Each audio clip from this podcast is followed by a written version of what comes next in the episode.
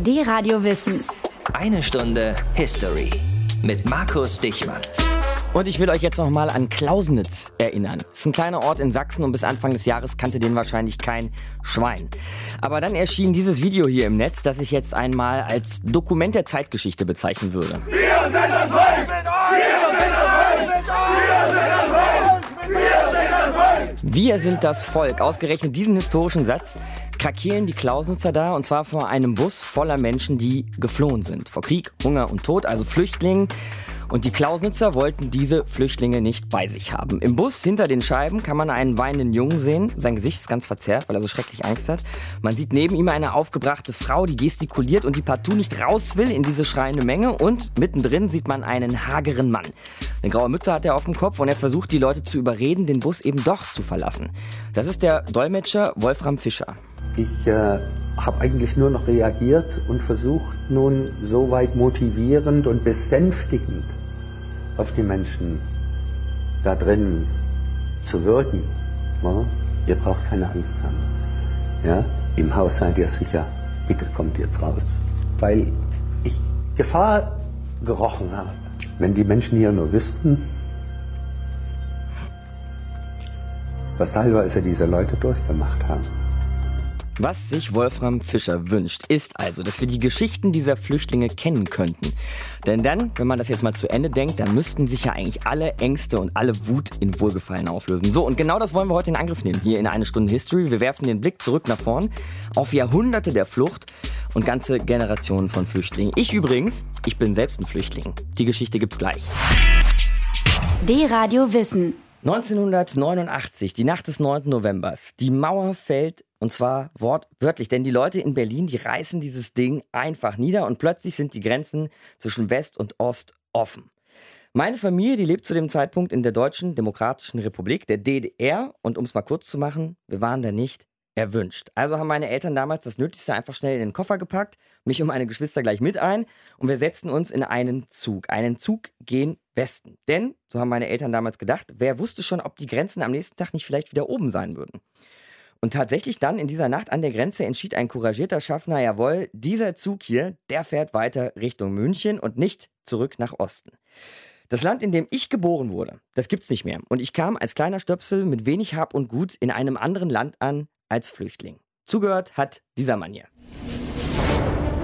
Dr. Matthias von Hellfeld. Der Mann, der beinahe das Bernsteinzimmer gefunden hat. Matthias, unser Geschichtsguru, die Geschichte mit dem Bernsteinzimmer machen wir gleich natürlich. Ja. Ähm, Mhm. Vorher jetzt aber kurz zu meiner Geschichte, die du ja jetzt auch gerade gehört hast. Das ist ja unser Thema heute in eine Stunde History. Flucht im Laufe der Jahrhunderte. Bin ich da nicht eigentlich so ein Pass pro Toto für Deutschland? Wir sind doch alle so ein bisschen Refugee hier. Wir sind alle ein bisschen Refugee. Man kann ja einfach auf die Landkarte gucken und sehen, dass wir halt in der Mitte dieses Kontinents liegen. Und jeder, der irgendwann in früheren Zeiten mal von oben nach unten, von rechts nach links eben wollte auf diesem Kontinent, der musste zwangsläufig durch dieses Land. Manche sind geblieben, manche sind mitgegangen, manche haben sich hier niedergelassen, haben hier gearbeitet, manche sind kriegerisch gekommen, haben ihr Land hier erobert und haben sich dann hier niedergelassen. Und aus diesen vielen unterschiedlichen Menschen, Kulturen, Sprachen, Ethnien ist dann irgendwann einmal das geworden, was wir heute die Deutschen nennen. Manchmal war es friedlich, manchmal war es nicht friedlich. Mhm. Das heißt, wir, die Deutschen, sind ein Migrationsphänomen oder was sind wir? Was sind die Deutschen? Ja, die Deutschen gibt es eigentlich so gar nicht. Also es ist nicht so, dass hier immer die gleichen Leute gelebt haben, die dann ihre Kinder gekriegt haben, wir sozusagen deren, ich weiß nicht, wie vielte x-te Generation in der Nachfolge sind, sondern es ist eben tatsächlich eine unterschiedliche Mixtur. Das liegt einfach schlicht an der Lage, an der geostrategischen, geopolitischen Lage in der Mitte dieses Kontinents. Wenn du mal überlegst, Spanien, da sind natürlich weniger Leute durchgereist, logischerweise, weil das Land eben an drei Seiten von Wasser umgeben ist und deswegen dafür Klar. nicht so in Frage kommt. Und ich sag mal, die Sprache, die deutsche Sprache, die hat sich erst im 9. oder 10. Jahrhundert nach Christus überhaupt entwickelt. Und ähm, die Bezeichnung die Deutschen, die hat es auch lange nicht gegeben. Die Franzosen haben es über Jahrhunderte immer gesagt, das sind die Deutschländer, weil es hier bis zu 350 unterschiedliche Deutschländer gegeben hat. Mhm. Aber irgendwas Deutsches muss es doch dann geben, Matthias. Was ist das Deutschsein? Was kann man darunter zusammenfassen? Ja, das sind natürlich die Menschen, die im Moment jedenfalls hier leben, die die gleiche Sprache sprechen, die über viele Jahrhunderte eine gemeinsame Kultur haben. Und aus diesen Gemeinsamkeiten hat sich dann das entwickelt, was wir vielleicht heute als Deutsch bezeichnen können. Das gilt natürlich auch für Frankreich, für Italien und so weiter, für alle anderen Länder auch. Also das sind die, die Kulturerrungenschaften, die Sprache, unsere Politik und unsere Art und Weise, wie Gesellschaft hier äh, organisiert ist. Das alles zusammen macht dann eben sozusagen den Kern des Deutschen aus. Und der unterscheidet sich natürlich auch zu meinetwegen Franzosen oder Engländern oder Amerikanern, um irgendwas ganz weit Entferntes zu nehmen. Danke dir, Matthias. Die Sache mit dem Bernsteinzimmer machen wir, wie gesagt, später. Wir bleiben noch ein bisschen bei unserem Thema heute Flucht und Flüchtlinge in eine Stunde History. D-Radio Wissen. Eine Stunde History. Der Blick zurück nach vorn auf Jahrhunderte der Flucht und auf die Geschichten der Flüchtlinge. Der bringt uns jetzt ins Jahr 1975. Da verlieren die USA, sie verlieren den Krieg in Vietnam und es gewinnt der kommunistisch geführte Norden des Landes. So endete das große politische Spiel, dieser Krieg, über den wir heute noch so viel sprechen. Aber die wirklichen Verlierer, die sollten erst später erkennbar werden, so in den nächsten zehn Jahren etwa. Da schätzt man nämlich heute, dass also dann in den 80ern, in der Nachfolgezeit, in Vietnam mehr als drei Millionen Menschen eingesperrt, gefoltert, vergewaltigt oder umgebracht worden sind. Ungefähr halb so viele schafften es damals aus Vietnam zu fliehen, 1,5 Millionen also, und die waren damals auf der Flucht und heute nennen wir sie Boat People, denn über das südchinesische Meer verließen sie ihre Heimat oft auf Booten, daher der Name. Zack, 2016 klingelt an die Tür. Julia Möckel erzählt uns die Geschichte der Boat People. Unser Schiff war ungefähr so drei Tage auf dem Meer. Und wir hatten das Pech, dass unsere Maschine defekt ging und ähm, das Schiff nur noch auf dem Meer weiter treiben konnte. Als Ho Tuong 1979 an der vietnamesischen Küste auf ein Schiff steigt, weiß er nicht, ob er es lebend wieder verlassen wird. Tag für Tag ertrinken mehrere hundert Menschen im südchinesischen Meer. Sie fliehen vor den Folgen des Vietnamkriegs, vor dem Terror, den die Sieger aus dem Norden über den Süden bringen. Meinen Mann musste ich in Vietnam zurücklassen. Er ist für fünf Jahre ins Gefängnis eingesperrt worden, weil er in der alten Armee Offizier gewesen war. Ich habe ihn sehr lange nicht gesehen und er darf Vietnam nicht verlassen. Nicht nur Mitglieder der unterlegenen Armee Südvietnams werden verfolgt, auch deren Angehörige, Kinder, Frauen, unbeteiligte Zivilisten werden Opfer von Zwangsarbeit, Vergewaltigungen, Folter und Mord. In direkten Nachbarländern wie Kambodscha oder China finden die Verfolgten keinen Schutz, auch weil deren Regierungen mit den Siegern aus Nordvietnam verbündet sind. Viele Tausende wagen deshalb die gefährliche Flucht übers Meer. Die Boote sind meist völlig überladen, die Menschen darauf, Wind und Wetter schutzlos ausgesetzt. Viele Schiffe halten den plötzlich aufkommenden heftigen Monsunstürmen nicht stand und kentern. Andere werden von Piraten überfallen. Auf dem Weg von Vietnam nach Malaysia sahen wir ein thailändisches Boot. Sie attackierten uns und rauchten uns aus. Sie nahmen uns alles weg, was wir noch hatten. Dollars, Schmuck, Wertgegenstände. Wir hatten sieben Tage nichts zu essen, kein Wasser, gar nichts. Rupert Neudeck entscheidet sich zum Handeln. Zusammen mit seiner Frau und anderen freiwilligen Helfern gründet der Kölner Journalist die Hilfsorganisation Ein Schiff für Vietnam. Das war für mich eine totale Automatik. Ich wusste, ich kann nicht nicht etwas tun. Wir müssen versuchen, etwas zu tun, um wenigstens das Massensterben, das Massenertrinken im südchinesischen Meer zu unterbrechen. Über einen Spendenaufruf kommen mehr als eine Million D-Mark zusammen. Geld, mit dem die Organisation einen Frachter chartert, die Cap Anamur. Ihre Crew beginnt Mitte August 1979 damit, Flüchtlinge aus dem südchinesischen Meer zu fischen. Und nicht nur das. Rupert Neudeck und seine Mitstreiter üben gleichzeitig öffentlichen Druck aus. Die Bundesrepublik Deutschland soll den Flüchtlingen, die in den Medien als Boat People bezeichnet werden, Asyl gewähren. Also ich habe das nie verstanden. Niemals werde ich das verstehen, in solchen Situationen, wo Menschen zusammengehauen werden, kann ich niemals in die Versuchung kommen, dass ich nicht weiß, wo ich stehe. Natürlich muss ich da stehen, wo die Leute zusammengehauen werden.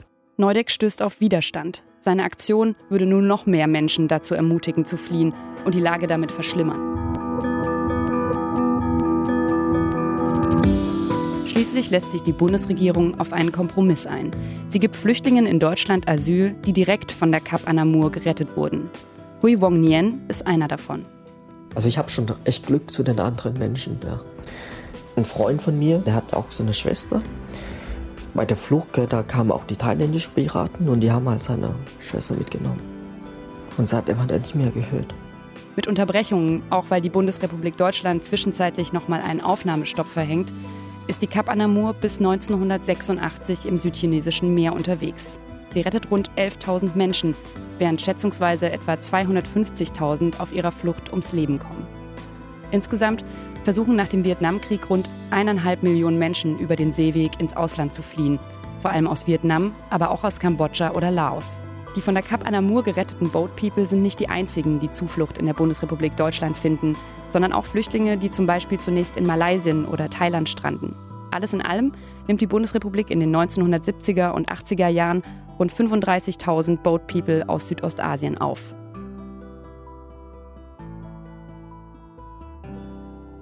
...1986 mit dem Boot über das südchinesische Meer raus aus Vietnam... 2016 über das Mittelmeer aus Libyen oder der Türkei nach Europa. Geschichte wiederholt sich und daher lohnt der Blick in den Rückspiegel. Hat Julia Möcke für uns gemacht. Ihr hört die Radio Wissen, eine Stunde History. Die Radio Wissen. Eine Stunde History. Die Boat People, Vietnamesen, die vor dem Terror des kommunistischen Regimes geflohen sind. Ihre Story haben wir euch hier eben erzählt in eine Stunde History. Und jetzt sprechen wir mit einer von ihnen. Luan ist 1977 in Ho Chi Minh Stadt geboren und kam 1986, also mit gerade mal neun Jahren, ohne ihre Eltern nach Deutschland. Hallo Luan. Hallo, servus. Warum wolltet bzw. musstet ihr denn eigentlich damals so dringend das Land verlassen?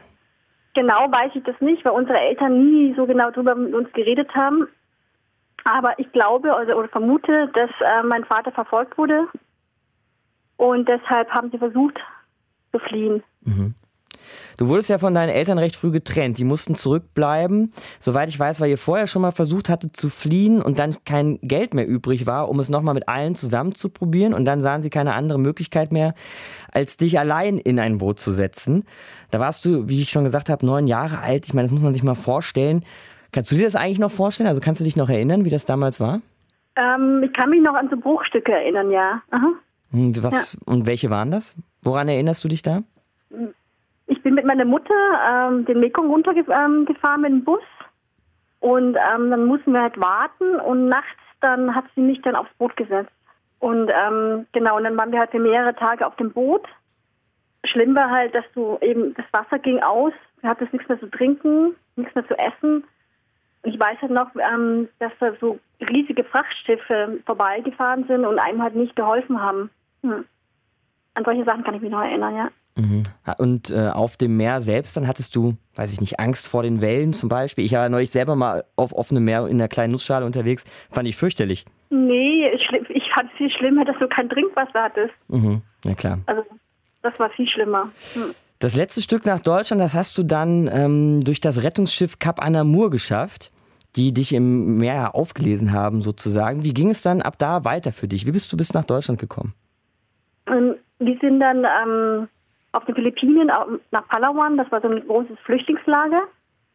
Und dann gab es nochmal ähm, für die Kinder, die keine Eltern, also die alleine unterwegs waren, bei den Nonnen ähm, ähm, zum Schutz. Also da sind wir untergekommen. Und dann musste ich auf die Papiere warten, bis ich dann ausreisen durfte. Also dann bin ich halt nach Frankfurt geflogen. Und von da an ging es, du hast mich vorhin mit Servus begrüßt, weiter gen Süden dann irgendwann, ja, richtig? Nach Bayern, genau. Mhm. in Frankfurt wurde ich dann abgeholt, nach Starnberg. Ähm, ich wurde aufgenommen und ähm, die Absicht dahinter war halt von meinen deutschen Eltern, dass meine, meine leiblichen Eltern halt dann irgendwann rüberholen zu können. Aber ich selber wusste davon nichts. Und die große Überraschung kam dann eben, dass meine Eltern dann sechs Jahre später dann als Familienzusammenführung nach Deutschland ausreisen durften, legal.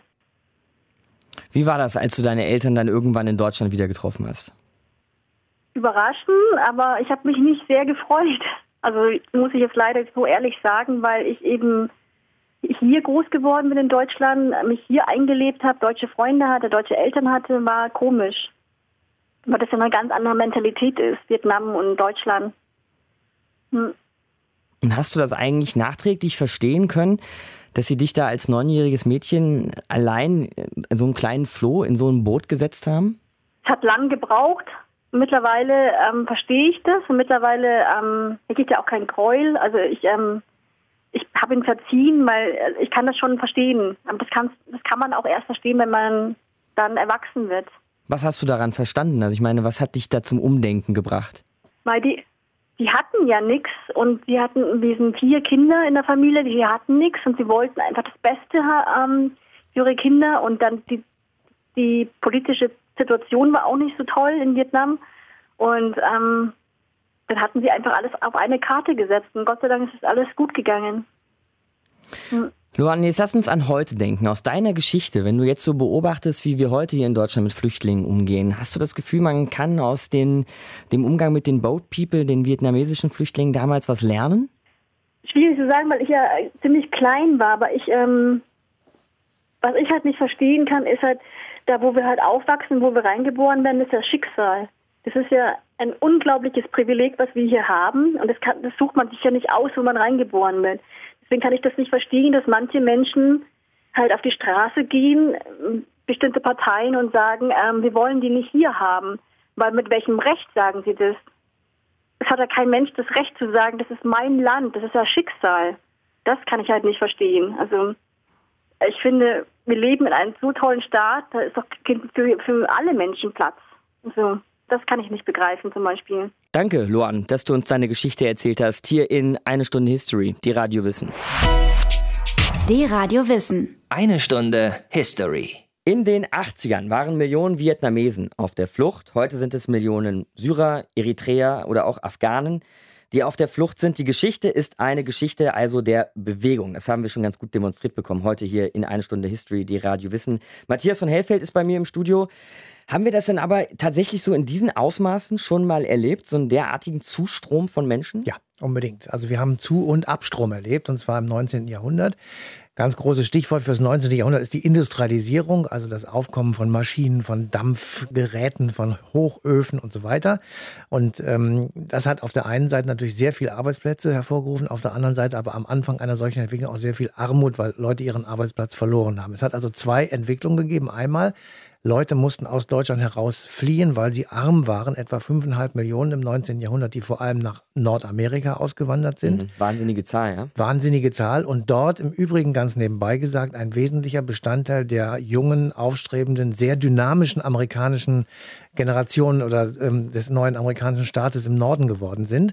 Und während die einen weggingen, sind die anderen gekommen, weil nämlich dann sehr schnell sich herausstellte, dass man zum Beispiel im Ruhrgebiet sehr viele Arbeitskräfte brauchte, um die Kohle aus der Erde zu holen. Die war ja eine der Grundvoraussetzungen für die Industrialisierung. Deswegen kamen unglaublich viele Arbeiter aus Osteuropa hierher, haben hier gearbeitet, haben sich hier niedergelassen, ihre Kinder bekommen und heute leben sie in der sechsten, siebten, achten Generation und alle Zebrowskis, Kowalskis und Nowitzkis mhm. ja, werden ja. irgendwann ähm, polnische Vorfahren gehabt haben, die eben hier in unser Land eingewandert sind und ein integraler Bestandteil dieses Landes sind, selbstverständlich. Wo kann man denn die Auswirkungen dieser Einwanderung, dieser Geschichte der Einwanderung sehen? Ja, wenn wir zwei jetzt, wenn die Sendung zu Ende ist, eine Pizza essen gehen, dann sehen wir das schon mal auf der ersten Stelle. Ansonsten gibt es überall Inder, Griechen und so weiter. Also das hat unser Leben sehr stark beeinflusst. Aber nicht nur kulinarisches Essen und Trinken, sondern eben auch Lebenshaltung. Also unser Leben hat sich sehr viel mehr nach draußen verlagert. Wir sind im Sommer jeder von uns in Open-Air-Restaurants, in Straßencafés, wir sind auf der Straße, wir fahren durch die Gegend, sind äh, draußen einfach. Das war früher nicht so.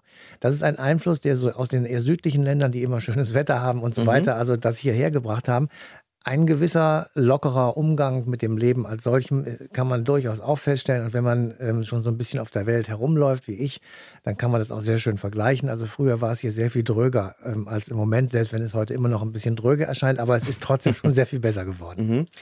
Jetzt der Kasus Knaxus, Matthias. Ähm, du hast vorhin die USA erwähnt, die so dynamisch wurden durch diese enorme Zuwanderung. Hier haben viele Angst, dass sich das Land komplett verändert durch Zuwanderung. Was würdest du sagen? Profitieren wir von Einwanderung oder andersrum? Unbedingt. Wir profitieren. Ist eine gute Sache. Wir brauchen sie auch. Und natürlich wird sich das Land verändern. Das wäre völlig blödsinnig zu denken, das Land bleibt so, wie es ist und es ist immer so. Nein, es gibt nicht ein einziges Land auf dieser Erde, das sich nicht verändert hat. Natürlich ist es auch bei uns so. Natürlich werden wir Einflüsse aufnehmen. Natürlich werden wir auch unsere eigenen Ideen dagegen setzen. Und es wird ein Hin und Her und Her und Hin geben.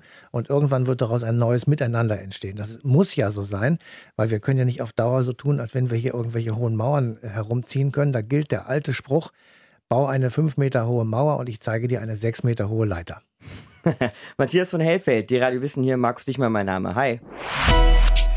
Die Radio Wissen. Eine Stunde History. Von den Boat People über meine kleine Fluchtgeschichte aus der DDR, über die ersten Flüchtlinge, die überhaupt einen Fuß auf deutschen Boden gesetzt haben, zu denen, die wir heute bei uns willkommen heißen. Wir haben schon echt einen ziemlich wilden Ritt durch die Zeiten hingelegt, dürfen jetzt aber langsam zum Ende der Sendung eine ganz wichtige Zeit nicht vergessen hier in einer Stunde History, nämlich die Mitte der 90er.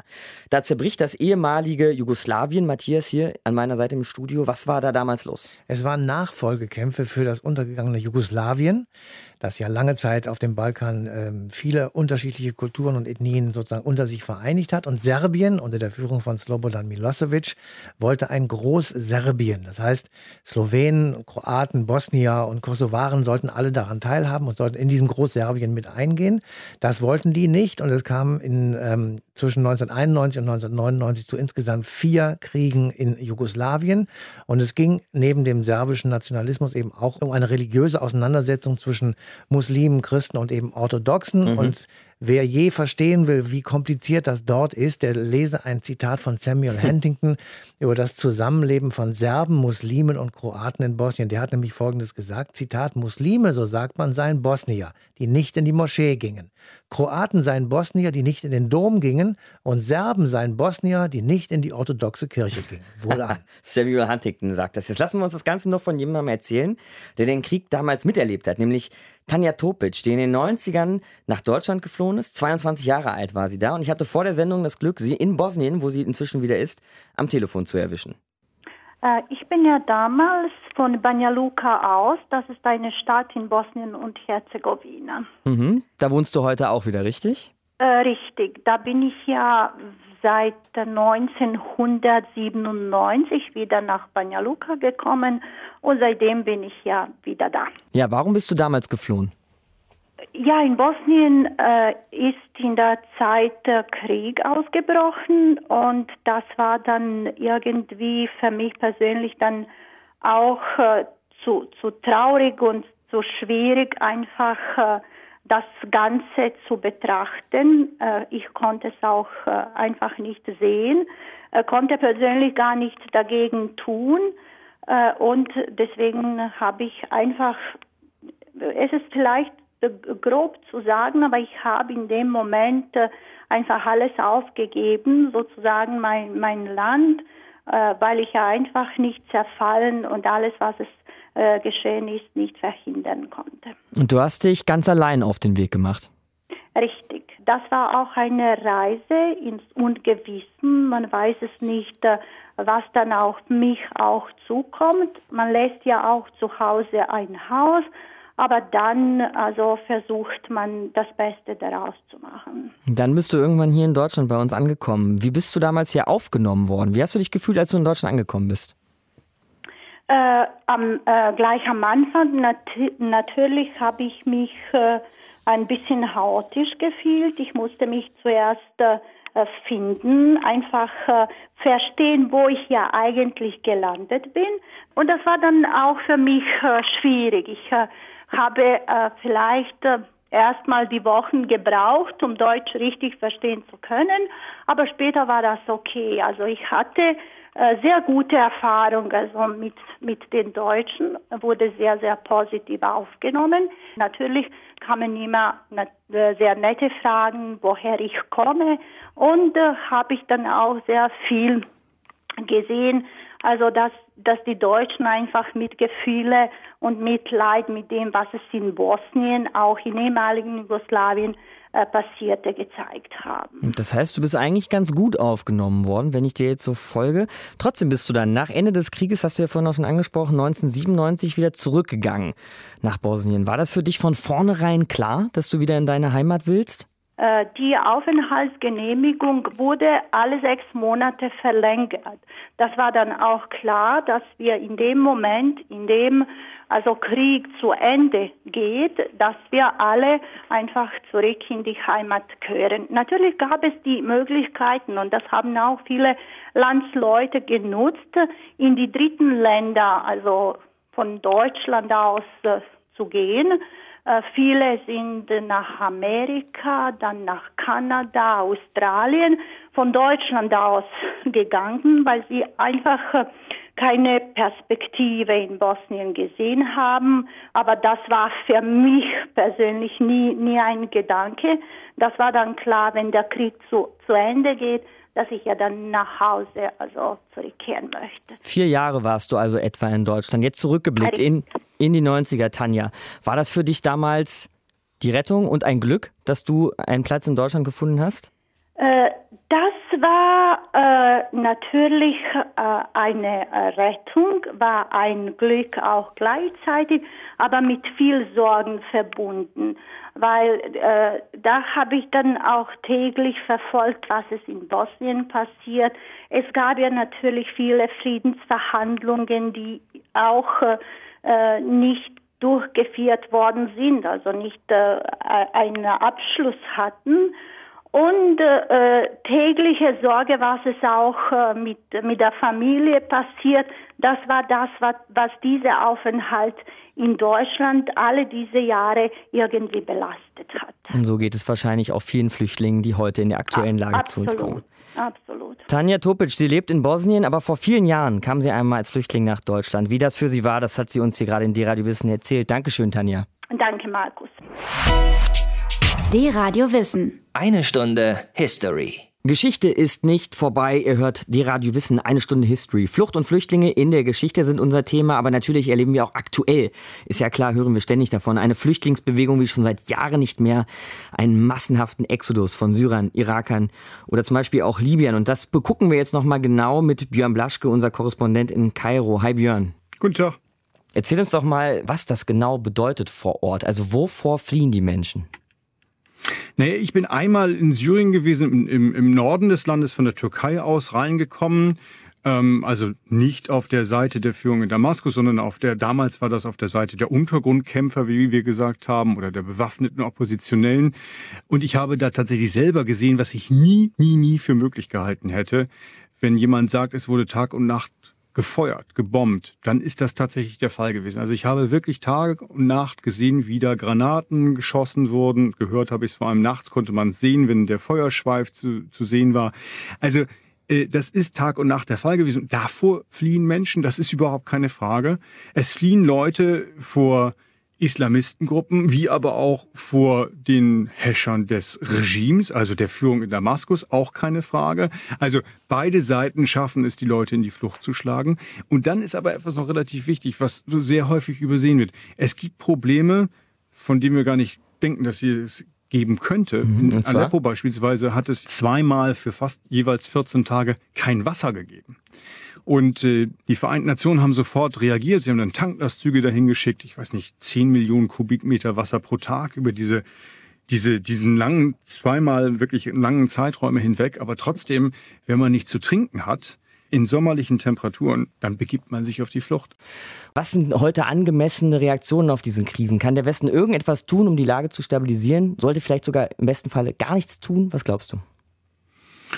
Ja, und ich denke, es ist richtig, einerseits gegen den IS vorzugehen und auch gegen andere islamistische Gruppierungen aus dem Al-Qaida-Spektrum. Ich glaube, man kann sich mit diesen Leuten nicht hinsetzen und großartig darüber diskutieren, dass jetzt wieder friedlich werden soll. Das geht nicht. Aber ich glaube, gleichzeitig muss man eben hingehen und sagen, wir wollen die Institutionen stärken. Wir wollen, dass die Leute eben nicht in die Hände dieser radikalen Gruppierungen laufen. Und das bedeutet aber auch, dass man eben den Führungen, muss man ja sagen, in Syrien, aber auch im Irak klar machen muss, pass auf Leute, ihr müsst euer Volk besser behandeln. Also in Syrien ist es ganz klar so, dass die Führung in Damaskus mit daran beteiligt ist, dass das eigene Volk angegriffen wird. Mit Fassbomben, auch wenn die Führung das immer wieder in Abrede stellt, mit Fassbomben beispielsweise sind große Fässer gefüllt mit Nägeln, Schrauben und mit Brandbeschleunigern, die explodieren und die Leute einfach verbrennen.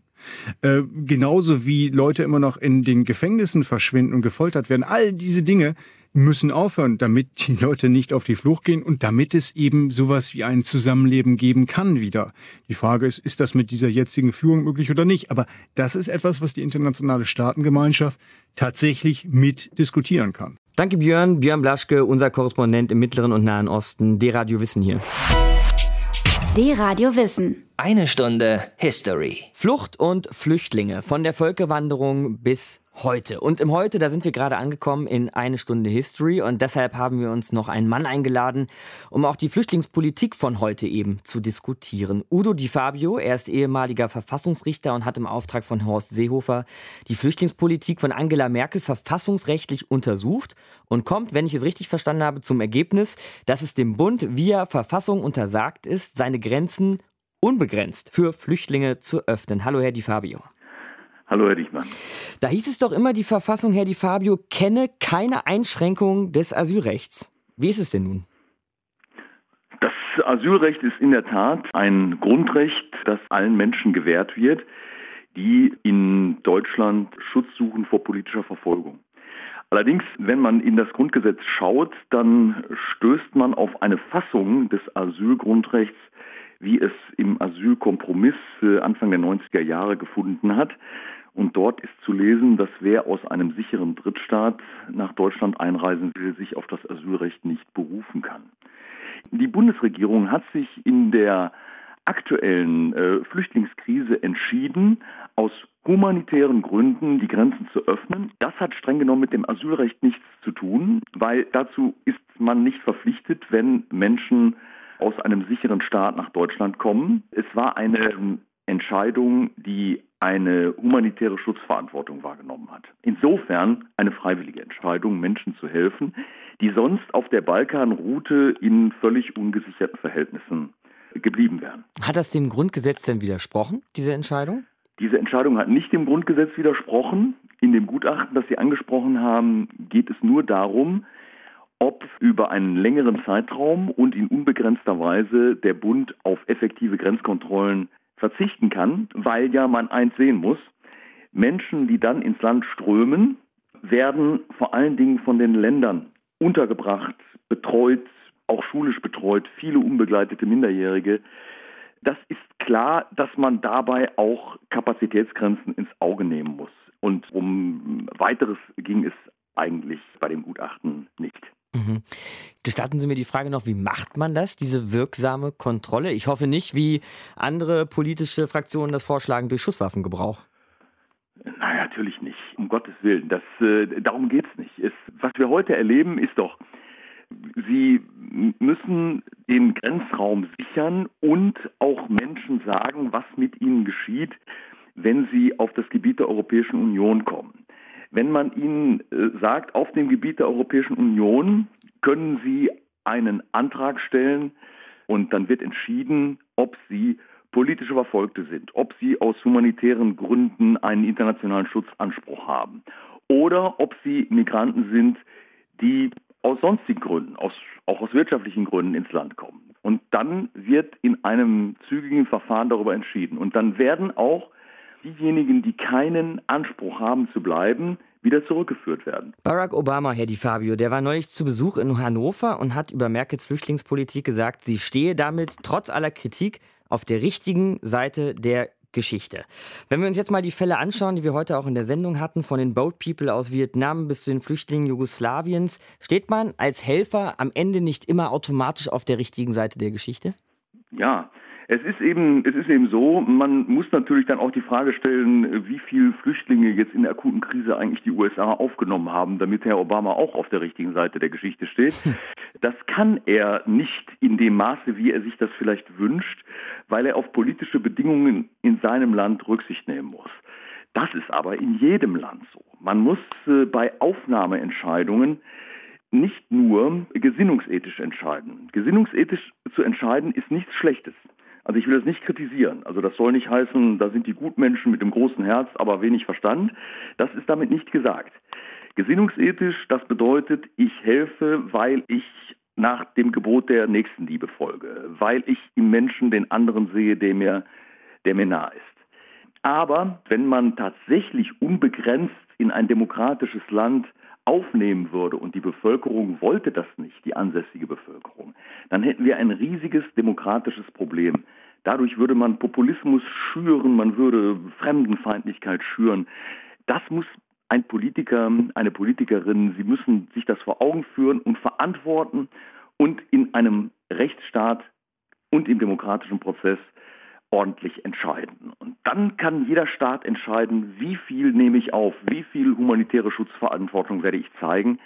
Aber es kann nicht sein, dass durch irgendeine Festlegung man sagt, ein Staat muss unbegrenzt aufnehmen. Danke Udo Di Fabio, ehemaliger Verfassungsrichter hier in die Radiowissen. So, und jetzt ziehen wir mal einen Strich unter die ganze Nummer hier und dafür brauchen wir den einzig wahren Dr. Matthias von Hellfeld. Der Mann, der beinahe das Bernsteinzimmer gefunden hat. Matthias, Flucht und Flüchtlinge im Laufe der Jahrhunderte und heute natürlich. Was lernen wir aus unserer Sendung? Es ist auf jeden Fall nicht einfach. Das ist mal wirklich in diesem Falle ein blöder, aber doch richtiger Satz.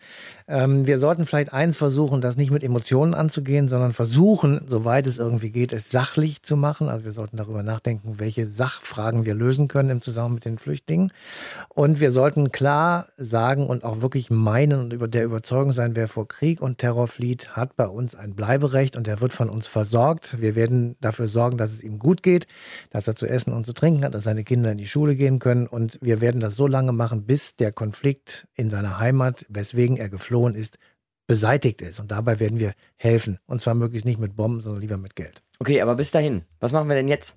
Heute? Ja, wir müssen ähm, tatsächlich offensiv damit umgehen. Wir müssen auch mit unseren eigenen Leuten natürlich reden. Also jeder von uns ist da gefragt und wir müssen eine Diskussion natürlich führen. Welche Werte wollen wir unbedingt, dass sie auch eingehalten werden von den Fremden? Dazu wird vermutlich das Grundgesetz gehören in seiner vollen Gänze und ein paar Dinge, die einfach für uns vollkommen klar sind. Also Mann und Frau sind gleichberechtigt. Die Kirche hat hier nur für den privaten Bereich etwas zu sagen und nicht im staatlichen Bereich und in der Politik vor allem.